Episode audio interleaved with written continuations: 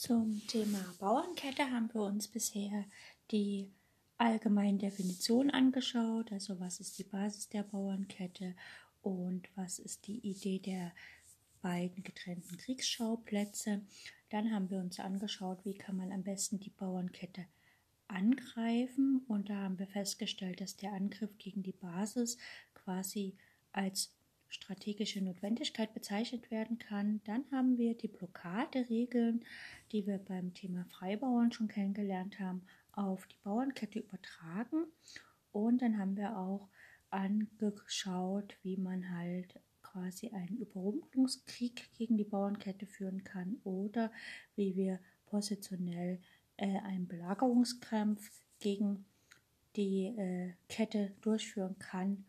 Und das heißt also, der Angreifer muss sich entscheiden, welchen Kampf er vornimmt. Und dann haben wir natürlich geschaut, äh, wie kann man positionell den Kampf beziehungsweise äh, eine langsame Belagerung der ungedeckten Basis vor sich nehmen. Dabei war immer wieder der äh, Begriff des Abtauschs auf dem Blockadefeld äh, ein wichtiges Thema, denn wenn man auf dem Blockadefeld halt einen schlechten Blockeur hintauscht, sozusagen, also auf dem Blockadefeld so abtauscht, dass nachher ein schlechter Blockeur dasteht, dann ist das natürlich für den Angriff immer deutlich besser. Und heute schauen wir uns quasi nochmal ein Thema an und zwar wollen wir halt den Angriff übertragen. Ähm, wir haben hier ähm, ein Thema, was sozusagen das ganze Kapitel nochmal abrundet und das äh, ist natürlich wichtig, damit man letztlich das Verständnis für das ganze Thema auch rund hat.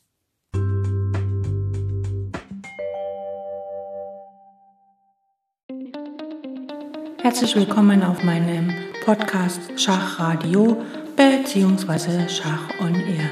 Ich freue mich sehr, dass ihr wieder eingeschaltet habt und wünsche euch ganz viel Spaß mit der heutigen Folge.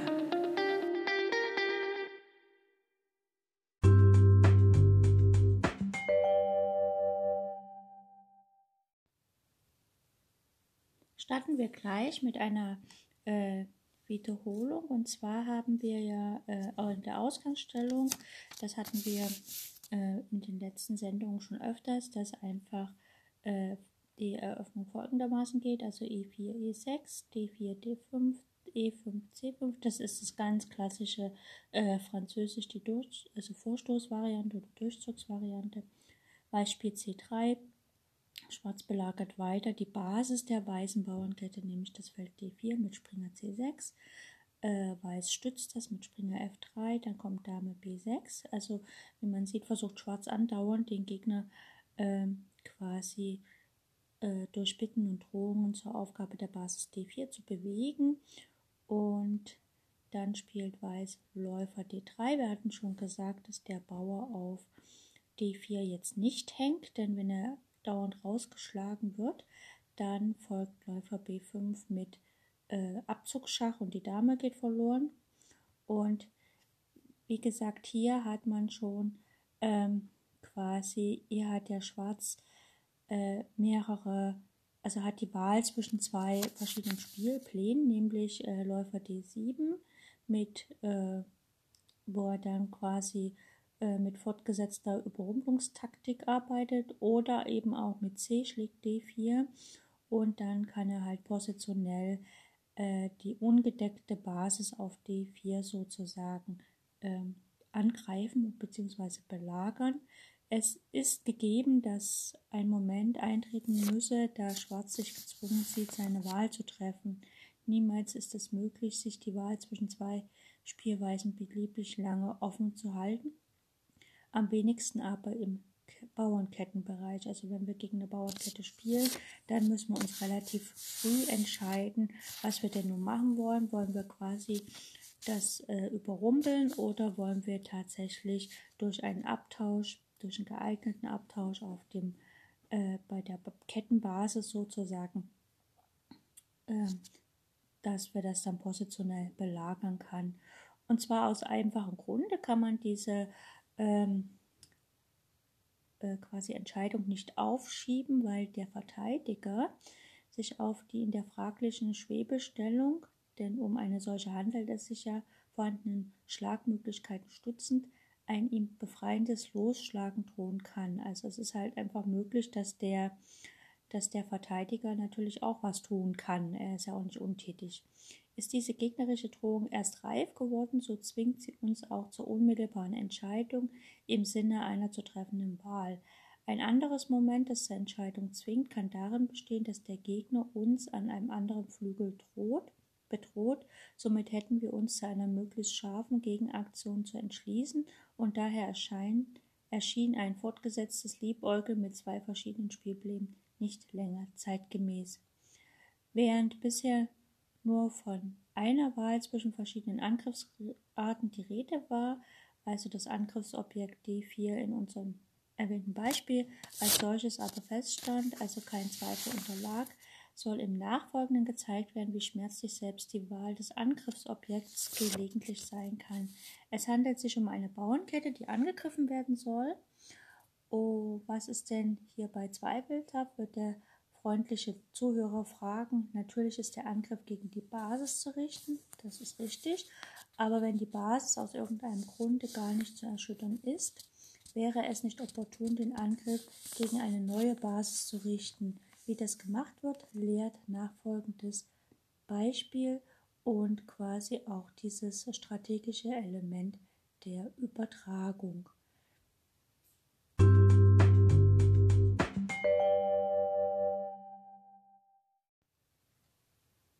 So, betrachten wir mal folgende Bauernkette, die nach E4, E5, Springer F3, Springer C6, Läufer C4, Läufer E7, D4, D6, D5 und Springer C6 nach B8 äh, entsteht. Und zwar Weiß wählte nun das Zentrum als Kriegsschauplatz, also etwa Läufer D3 und dann wird noch C4 gespielt mit geplanten gelegentlichen C5. Er hätte sich aber auch, also das ist so das, was er halt will, er hätte sich aber auch für eine alternative äh, Figurenangriff, also ohne C4, gegen den durch D5 eingängten feindlichen Darmflügel entscheiden können.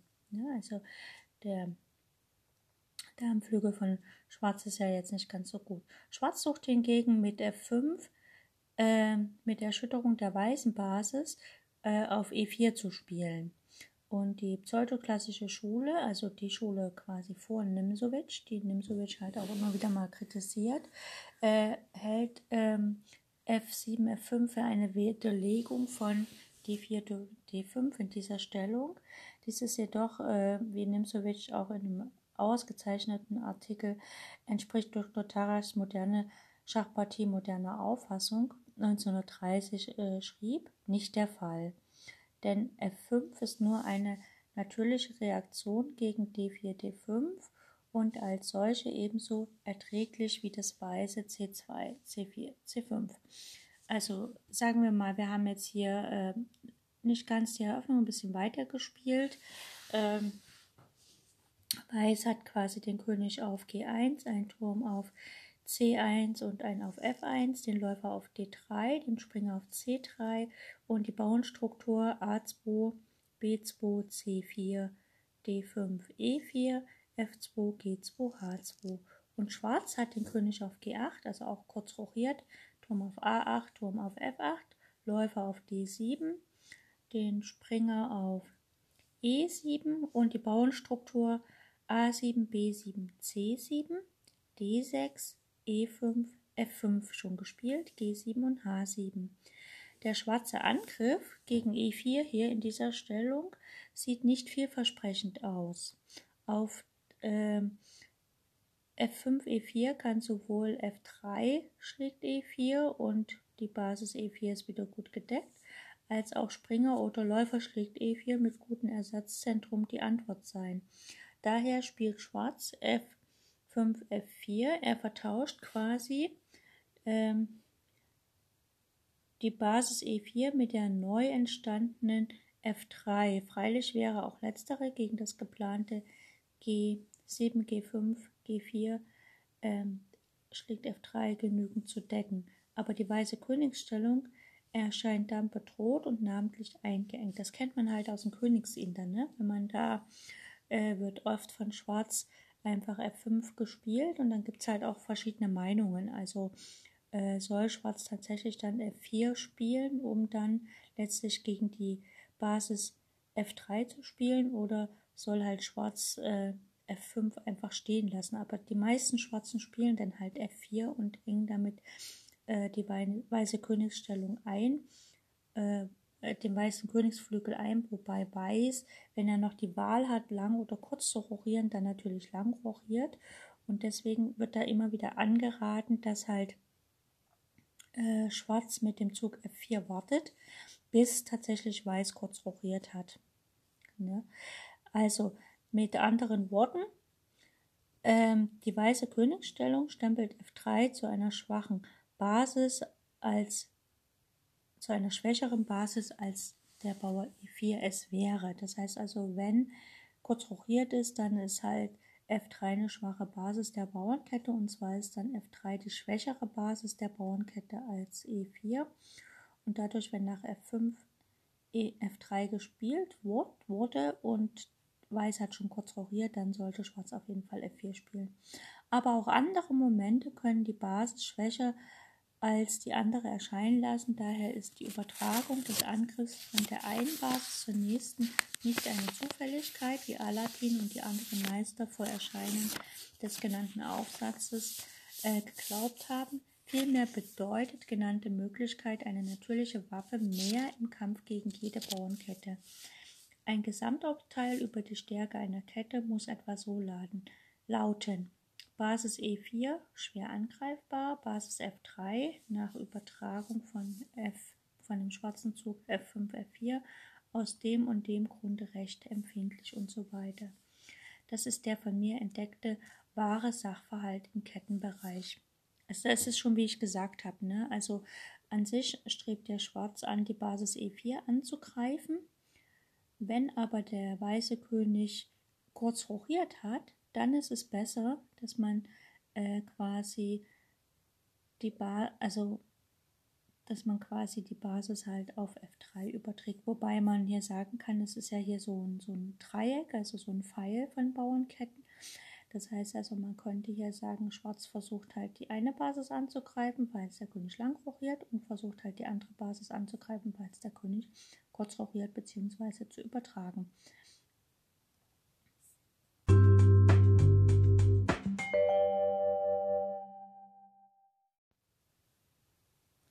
So, schauen wir uns noch ein Beispiel an. Äh, wir haben hier folgenden Partieanfang, diesmal nicht französisch. Äh, E4, Springer C6, D4, D5 und E5. Das heißt, wir sehen hier, die Bauernkette wird schon ein bisschen anders sein oder beziehungsweise ähnelt sie sehr dem, was wir bisher hatten. Weiß spielt erstmal Läufer F5, also macht erstmal noch nicht die Bauernkette zu und äh, Schwarz spielt Läufer F5 und Weiß spielt F4. Jetzt folgt E6 und jetzt sehen wir schon wieder, Weiß hat halt so einen Bauernkeil. Weiß spielt Springer F3. Und dann kommt Läufer B, äh, Springer B4 und Läufer B5 mit Schach. Und da antwortet Schwarz erstmal mit C6. Jetzt sehen wir schon, dass eigentlich, man könnte sagen, zwei, also Weiß und Schwarz haben so einen Bauernkeil gemacht, je nachdem nach links und rechts. Also so verschieden. Äh, Weiß spielt erstmal Läufer A4, dann kommt B5 und jetzt spielt Weiß A3. Äh, die Idee ist halt, wenn der Läufer getauscht wird, äh, kann man halt den Springer äh, spielen und nach dem Schach äh, spielt man einfach C3 und gewinnt dann den Bauern. Das ist an sich nicht so schlecht, also muss er erstmal der Springer ziehen, Springer A6 und jetzt kann Weiß hat Zeit, Läufer B3 zu spielen und nach C5, also Schwarz greift direkt die Bauernbasis der Kette an, äh, spielt Weiß erstmal C3. Da die Basis D4 geradezu überdeckt erscheint, spielte Schwarz hier mit Recht C4. Ne? Er überträgt quasi die Bauern, also äh, das Ende der Bauernkette, die Basis der Bauernkette auf den Punkt C3. Ja, also Übertragung des Angriffs von D4 auf C3. Und nach den Zügen Läufer C2 folgt Läufer schlägt C2, Dame schlägt C2 und Springer E7. Ähm, hemmte Schwarz durch H5 und Springer F5 den angriffsbereiten weißen Königsflügel. Also hier wird quasi äh, unterbunden der, der natürliche Vorstoß von Weiß F4, F5 und nahm dann durch schließlich erfolgtes A7, A5, B4 äh, den Angriff gegen das neue Angriffsobjekt C3. Also Schwarz hat dann erstmal folgende Strategie gespielt. Er hat also erstmal am Königsflügel alle, alle Chancen von Weiß auf Gegenangriff unterbunden. Ne, einfach durch Springer F5, ne, blockiert quasi und dann durch H5 halt den Zug G4 unterbunden und damit äh, konnte am Königsflügel nichts mehr passieren und dann hat halt äh, Schwarz am Darmflügel mit A, A7, A5 und dann B5, B4 quasi das Angriffsobjekt C3 wieder ins Visier genommen. Und äh, ehe wir jetzt hier wieder zum, ähm, zum, zu, zur Zusammenfassung des Kapitels kommen, wollen wir noch mal, also möchte ich noch mal kurz darauf hinweisen, wie schwierig es ist, das Spiel in der Kette richtig zu führen bald nach Entstehen einer Kette, also äh, im Französischen zum Beispiel, äh, stehen zur Wahl Flügel oder Basis. Äh, also man muss sich entscheiden, okay, äh, greife ich jetzt am Flügel an, also quasi da, wo die Bauernkette hinzeigt, oder greife ich die Basis der Bauernkette des Gegners an. Und ähm, und wenn man dann gegen die Basis den Angriff führt, muss man sich halt entscheiden, ob man halt eine Überrumpelungstaktik durchführen will oder einen Belagerungskrieg. Und äh, damit ist natürlich nicht genug. So haben wir stets mit einer möglichen Übertragung des Angriffs auf das nächste Kettenglied zu rechnen. Wann und ob diese Übertragung vorzunehmen ist, ist wahrlich nicht immer leicht zu entscheiden. Und außerdem dürfen wir nie, trotz all dieser Angriffsmöglichkeiten, vergessen, dass wir natürlich bei einer Bauernkette auch eine verwundbare Basis haben. Und das ist, äh, ich finde halt, das Thema Bauernkette ist ein schwieriges Kapitel, das aber nunmehr dank unserer, also dieser Ideen von Aaron Nimzowitsch, viele von dem ihr anhaftenden Unklarheit verloren haben. Man sieht, dass die Gesetze der Bauernkette äh, organisch an den Regeln über offene Linien und das Spiel gegen den Blockeur, also im Kapitel Freibau, hervorgewachsen sind. Und wir werden jetzt ähm, uns dann Stück für Stück die ganzen Schachpartien anschauen, die es äh, im Kapitel äh, Bauernkette gibt. Aber zuerst werden wir uns ein bisschen nochmal eine kleine Zusammenfassung zu Gemüte führen.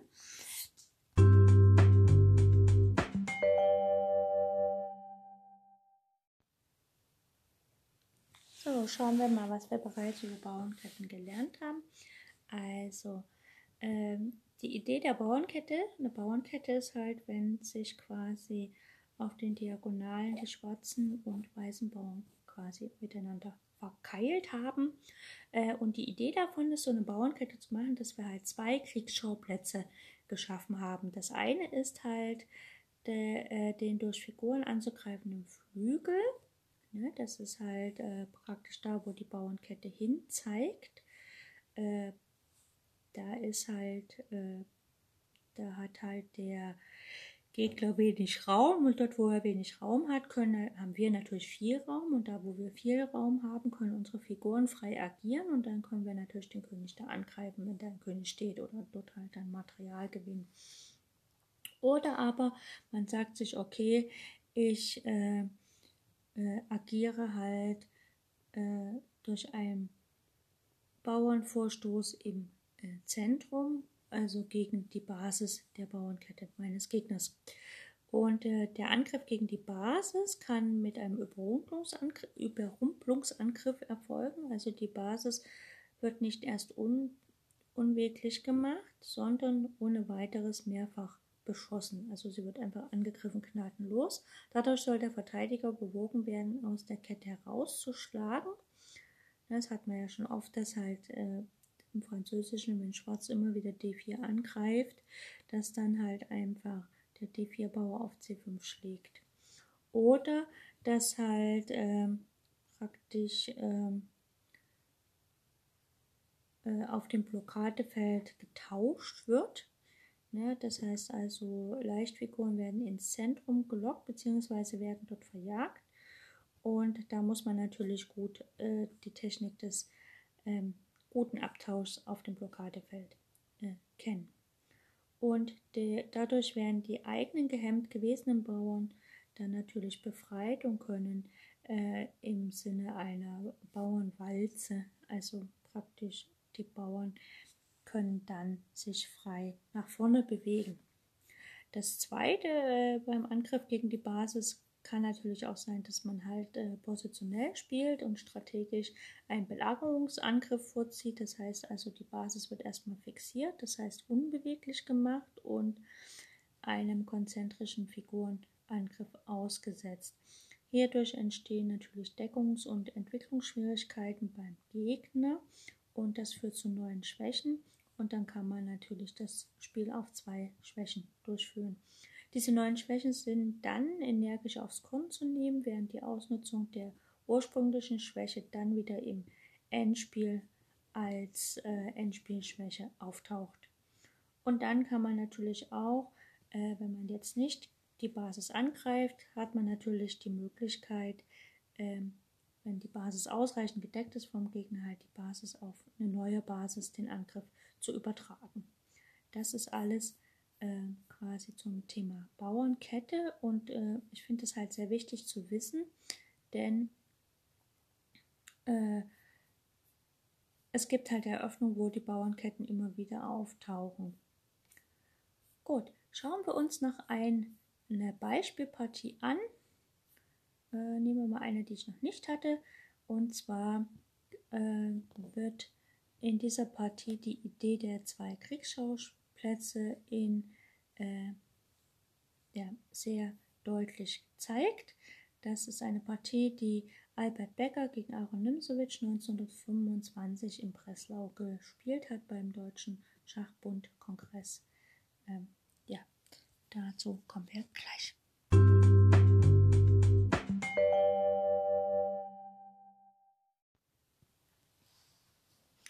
So, die Partie startet ganz normal mit Französisch und zwar haben wir hier E4, E6, D4, D5, Springer C3, Springer C6.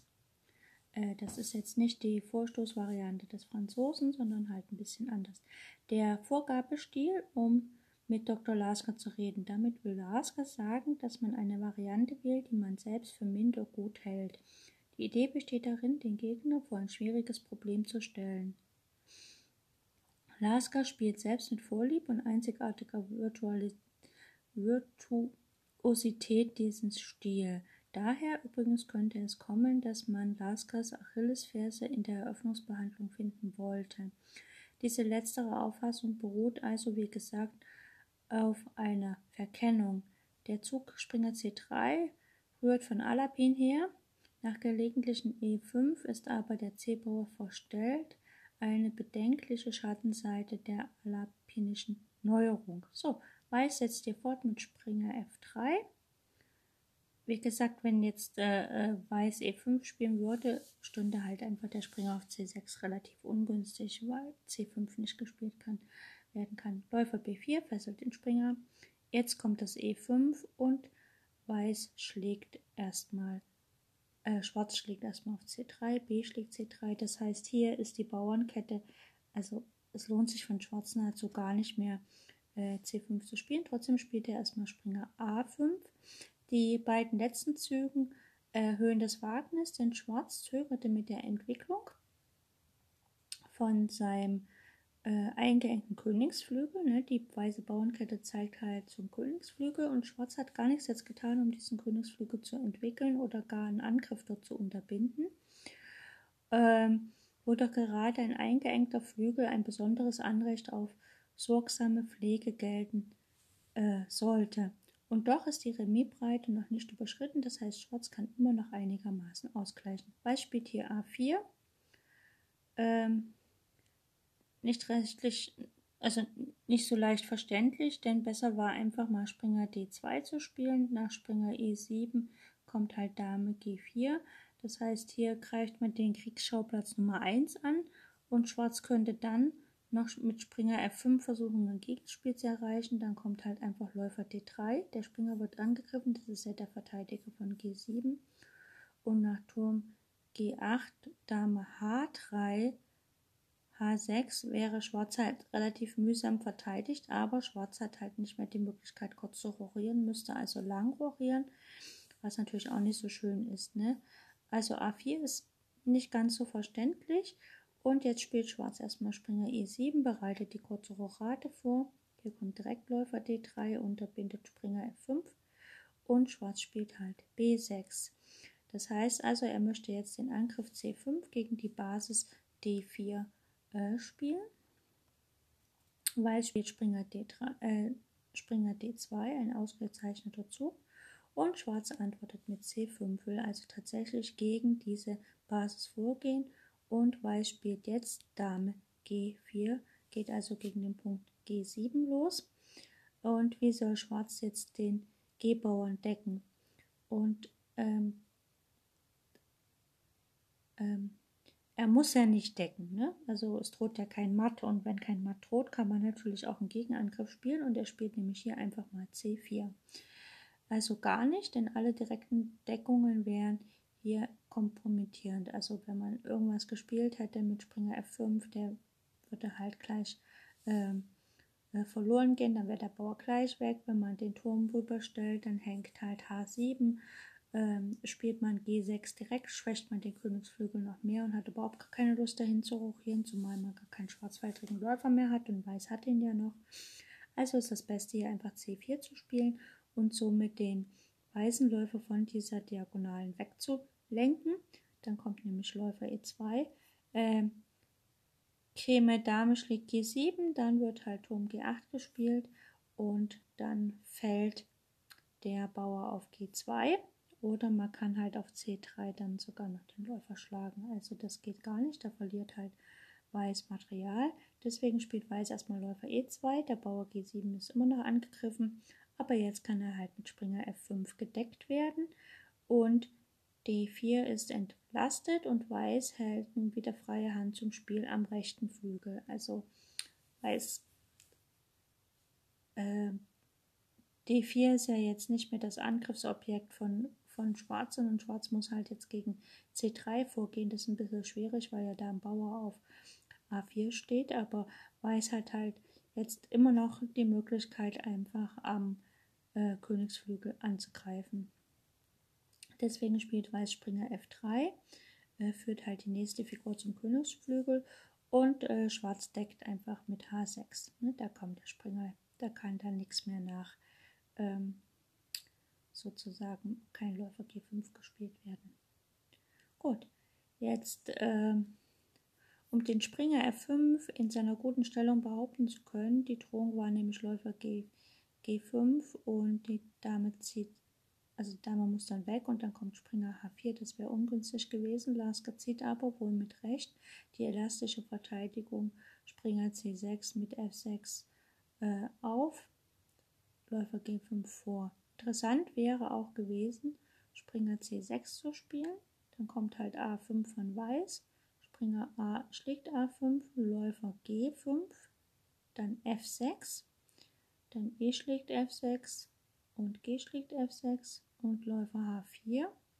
Und nun würde halt, ähm, wenn dann äh, nach Springer schlägt H4, dann käme halt Dame G7 und das äh, äh, wäre halt blöd für Schwarz, ne? Aber äh, jetzt könnte halt einfach, ja, jetzt muss halt einfach der Turm ziehen, aber dann fällt halt der Bauer und der Springer muss dann wieder zurück. Das wäre nicht ganz so schön. Also deswegen hat Schwarz hier H6 direkt gespielt, nach Dame H3. Ähm, denn muss jetzt, also wie kann Schwarz jetzt folgende Durchbruchsdrohung verhindern? Also nach Dame H3 druckt folgendes, wenn Schwarz jetzt, also wenn Schwarz jetzt mal nicht zieht, dann droht Weiß halt G4 und wenn dann Schwarz Springer E7 spielt, kommt halt G5 und nach H5 kann halt einfach G6 gespielt werden. Und wenn dann der Springer auf G6 schlägt, dann kommt halt einfach Springer G5 mit der Idee, Turm G1 zu spielen. Das wäre halt einfach blöd. Deswegen was muss ich jetzt Schwarz was einfallen lassen nach Dame H3 und da kann Schwarz einfach König D7 spielen. Ja, also er lässt einfach den Königsflügel Königsflügel sein und äh, jetzt ist der Turm gedeckt. Das heißt also, wenn hier Läufer G5 kommt, kann man den einfach rausnehmen, weil der Turm ist ja von der Dame gedeckt und der König kann halt sich noch retten. Ne? Also ähm, nach, jetzt kommt G4 von Weiß und äh, Schwarz spielt einfach Springer I7. Wie gesagt, der, die Züge äh, Läufer oder Springer G5 bringen jetzt absolut nichts, deswegen geht hier Weiß zu Springer D2. Äh, droht halt Dame F3, gefolgt von Dame F4 und das, dem Schlagen auf C4. Na, also C4 ist halt auch nicht mehr so gedeckt, aber Schwarz spielt einfach Dame E8 damit droht auf F7 absolut nichts. Der König besetzt dann den frei gewordenen Königsthron, also er kann dann nach D8 gehen. Schielt übrigens, ähm, der Damezug schielt natürlich auch auf den Bauern A4, der im Zug gefallen scheint. Ne? So, also die Dame geht halt auf den Platz vom König, die tauschen quasi ihren Platz. Und wenn der König dann flüchtet, damit er sich halt in Sicherheit bringt, also aus dem Zentrum raus, dann guckt die Dame mittlerweile schon nach A4. So, F4 von Weiß. Weiß hat immer noch, das muss man halt bedenken, den König im Zentrum, wobei da Schwarz natürlich jetzt nicht rankommt. Äh, der Zehnwechsel, der alte Kriegsschauplatz verschwindet wie mit einem Ruck und die neuen Kampfpläne treten in Erscheinung. Ähm, Weiß will mittels F5, äh, F4, F5 die Kettenbasis angreifen. Also jetzt will er hier gegen E6 losgehen. Ähm, Schwarz bringt erstmal den König in Sicherheit, König C7, das war ja zu erwarten. Läufer A3 von Weiß und jetzt spielt Weiß erstmal Läufer D7, denn selbst wenn der Springer genommen wird, der Springer hat jetzt eh keine guten Felder mehr, der Springer auf E7, deshalb, wenn der da getauscht wird, ist es nicht so schlecht. So, Weiß spielt König F3 und Schwarz antwortet mit H5. Der weiße Königsflügel bildet eine ein fruchtbares Angriffsinstrument, was untauglich zu machen, zu machen war, Zweck des letzten schwarzen Zuges. Unzureichend wäre aber Läufer C6, um die Drohung Springer C, äh, schlägt C4 zu parieren. Zum Beispiel, wenn äh, Schwarz jetzt hier Läufer C6 gespielt hätte, käme einfach F5 und äh, nach F5, F6 wäre quasi die die schwarze Stellung komplett eingekeilt, deswegen hier H5, einfach um selbst aktiv zu werden. Und wir sehen ja, der weiße König steht immer noch im Zentrum und weiß will weder zum Darm noch zum Königsflügel hin rochieren. Und deswegen kann Schwarz das ausnutzen. So, Weiß schlägt auf C4.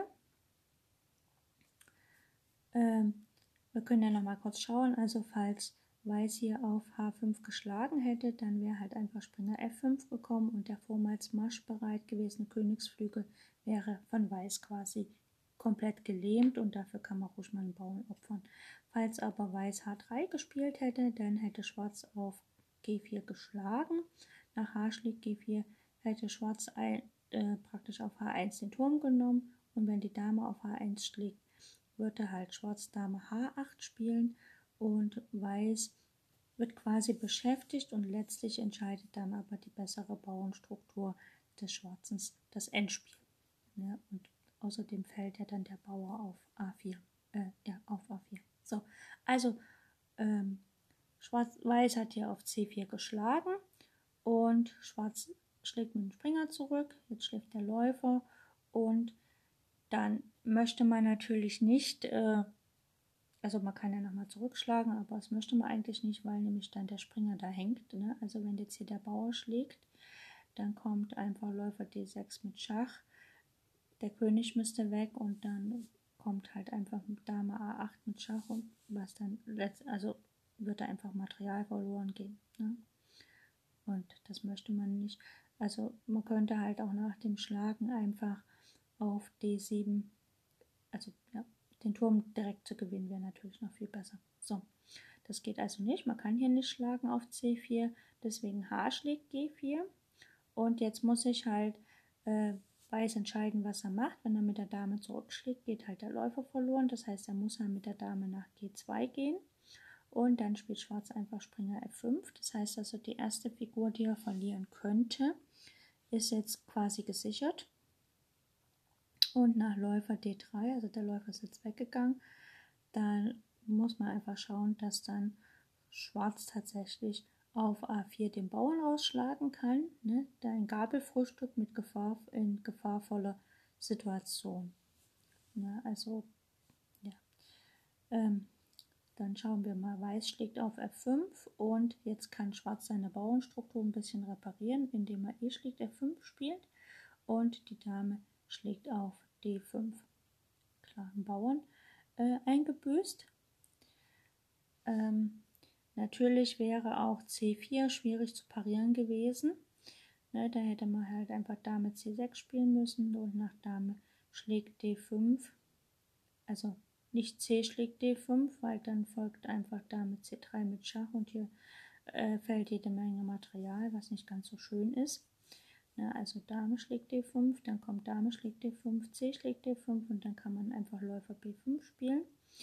Und äh, Weiß kann wieder nicht kurz rochieren und Schwarz kann ähm, halt das bessere spielen. Ne? Und nun ist die Festsetzung des Läufers auf D5 über C4 kann jetzt nicht mehr verhindert werden.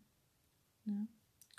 Genau. So, also nach Dame D5, Dame schlägt D5 von Weiß, antwortet Schwarz halt Läufer C6. Jetzt muss die Dame, ist ja hier aufgegabelt muss sich überlegen, was er machen kann. Die schwarze Königsstellung ist zwar umdroht, aber nicht hoffnungslos. Erstmal kommt Dame D6 mit Schach und der König geht nach C8. Äh, es ist alles gedeckt, also Weiß kann zwar immer mal wieder Schach bieten, aber jetzt sind die Schachs auch zu Ende. Ne? Äh, dann spielt Weiß halt D5, greift den Läufer an. Der Turm geht nach H6, greift die Dame an und Weiß spielt E6. So, und jetzt muss man halt sehen, dass der E-Bauer ist ja an sich gefesselt und deswegen kann ähm, Schwarz hier Läufer schlägt D5 spielen. Denn das Problem ist, wenn die Dame zurückschlägt, kommt einfach ein Schach. Und schauen wir uns mal an, was hier passiert. Also Dame schlägt D5 und Dame schlägt E6 mit Schach. Wir haben ja immer noch gleich viel Material, wobei, wie gesagt, die Bauernstruktur des Schwarzen, also Schwarz hat er eigentlich zwei Bauern mehr. So, Dame schlägt E6, Turm schlägt E6 mit Schach. Also, ja, Weiß hat einen Läufer für die zwei Bauern. Weiß erfreut sich nun des Mehrbesitz einer Figuren, aber seine unübrig gebliebenen Soldaten, also die anderen Bauern, äh, machen einen recht kriegsinvaliden Eindruck. Kunst, Kunststück nach einer solchen Schlacht. Der weiße König äh, weiß unter solchen Umständen nicht recht wohin. Geht er nach links, so äh, weint der Bauer F4, geht er nach rechts, so schluchzt das Bauernpaar C2, C3, ganz herzzerreißend. Also der König geht nach D2 und Schwarz spielt König B7, um den anderen Turm noch zu äh, aktivieren. Turm A nach E1. Äh, Weiß will Türme tauschen.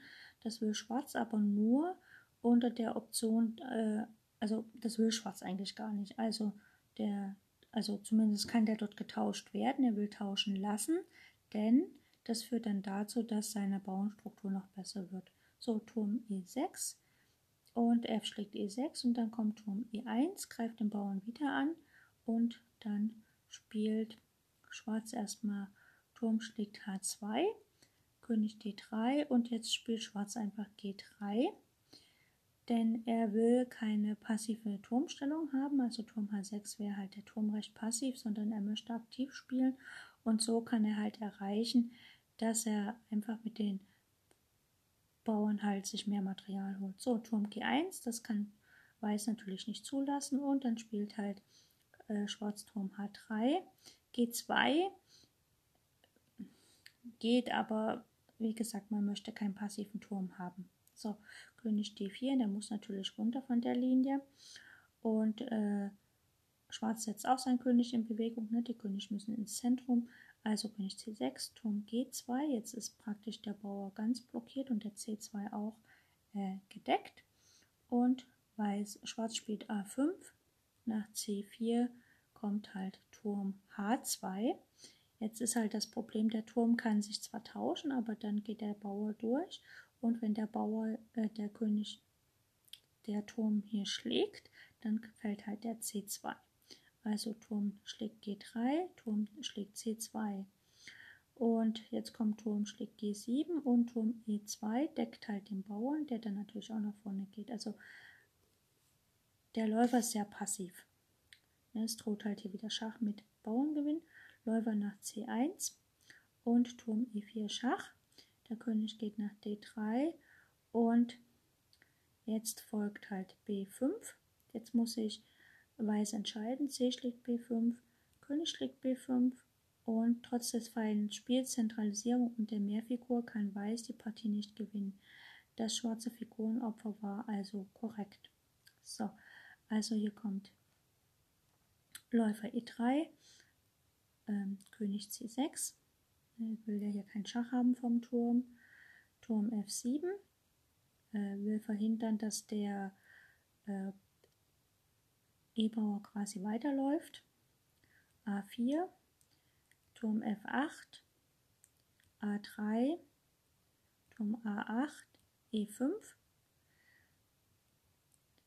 äh, Turm schlägt A6, äh, Turm A6 Schach, König B5, Turm B6 Schach. Äh, Herr Hacker war absolut, wollte absolut gewinnen und so kam es, dass er schließlich noch, noch verlor. König A5, Turm F6 und jetzt folgt halt A2 und jetzt kann er quasi gar nicht mehr äh, den Bauern aufhalten, also ne, ähm, Läufer D2 mit Schach und der König geht wieder nach B5, Läufer C3 verhindert natürlich das, äh, das Einziehen des Turmes und Turm D4 mit Schach. Nach sechsstündigen schweren Kampf einen solchen Problemschach zu, äh, ein solches Problemschach zu erhalten, ist wahrlich kein äh, Vergnügen. So, der König geht nach E2, was natürlich kein guter Zug ist. Ähm, Turm F4, Turm schlägt F4, das heißt also, Schwarz hat jetzt drei Bauern gegen den Läufer, wobei der eine ja schon fast eine Dame ist. Äh, Turm F8 und König C4. Jetzt muss der Läufer ziehen. Läufer A1 hat keine Wahl. Turm E4 deckt den Bauern mit Schach. König D2, F4. Jetzt gehen die Bauern, marschieren jetzt. Natürlich kann es von hinten Schach hageln. Turm C8 Schach. König D5. Der König läuft um die Bauern drumherum und kann sich dann natürlich auf der F-Linie verstecken. Turm D8, König E6, Turm E8, König F5, Turm G8, F3, ähm, Turm E8 und äh, letztlich hat dann Weiß sogar aufgegeben, weil einfach der Bauer weiterläuft. Also gesagt, es kann halt jetzt ein Schach kommen, der König geht weiter vor und so ist überhaupt kein Problem für Schwarz hier die Partie zu gewinnen.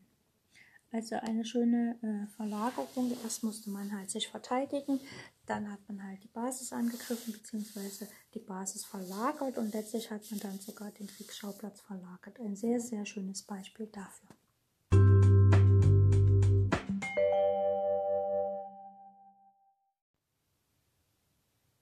Und damit beenden wir die Sendung für heute. Ich hoffe, es hat Spaß gemacht. Vor allem die letzte Partie, die sollte man sich noch öfters einfach nochmal anschauen und anhören, einfach um nachzuvollziehen, was denn da Sache war und worum es denn da ging. In der nächsten Sendung werden wir quasi das Kapitel nochmal ein bisschen mit praktischen Beispielen abrunden. Da gibt es quasi, ich glaube, drei Partien werden wir uns anschauen und nochmal das gesamte Kapitel wiederholen und damit dann auch das Kapitel Bauernkette abschließen. Und damit haben wir es dann auch ähm, sozusagen geschafft, dass den ersten Teil äh, quasi und haben uns dann quasi alle Elemente der Schachstrategie angeschaut, die Aaron Nimzowitsch in sein äh, äh, Spiel, in seinem Werk Mein System quasi publiziert hat. Und dann kommt es zu einem sehr praktischen Beispiel, nämlich dem Positionsspiel. Das heißt, es geht dann darum, wie man halt wirklich äh, positionell äh, vernünftig spielt und was es auch bedeutet, positionell im Vorteil zu sein. Also da geht es dann sehr, sehr, sehr praktisch zu. Nicht ganz so theoretisch wie jetzt hier bei der Bauernkette. Das war ja doch ein bisschen viel Theorie. Okay, ich danke fürs Zuhören und freue mich auf die nächste Sendung. Schaltet wieder ein.